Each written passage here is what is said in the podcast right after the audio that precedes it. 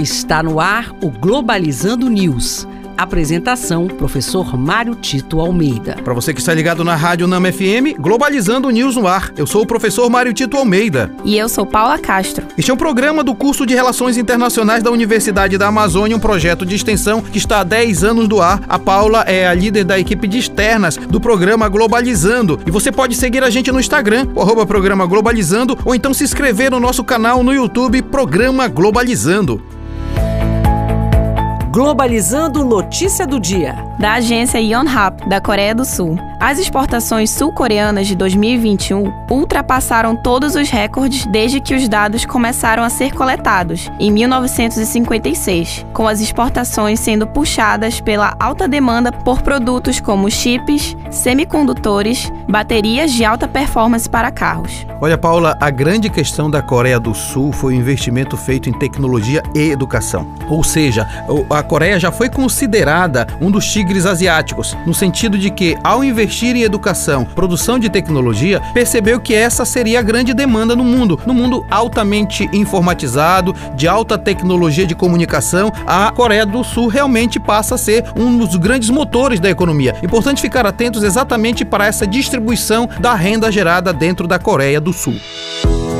Globalizando curiosidades internacionais. Você sabia que Belém possui a maior feira livre da América Latina? Fundada em 1687, o mercado do ver-o-peso nasceu como um posto alfandegário, responsável pelo controle de mercadorias e pela arrecadação de impostos da região amazônica. Com a repartição extinta, o espaço passou a ser um grande mercado de peixe e, com o passar do tempo, passou a vender diversos produtos e, assim, se tornando a maior feira livre da América Latina.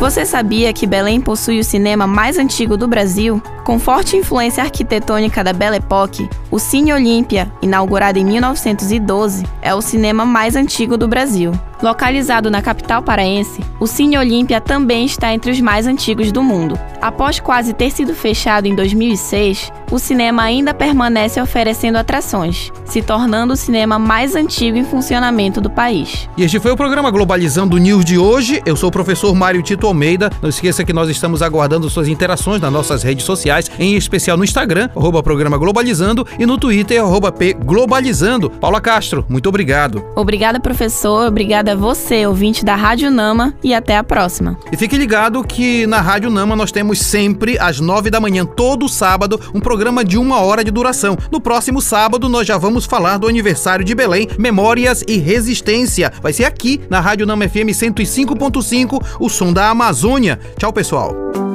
Globalizando News, uma produção do curso de Relações Internacionais da UNAMA.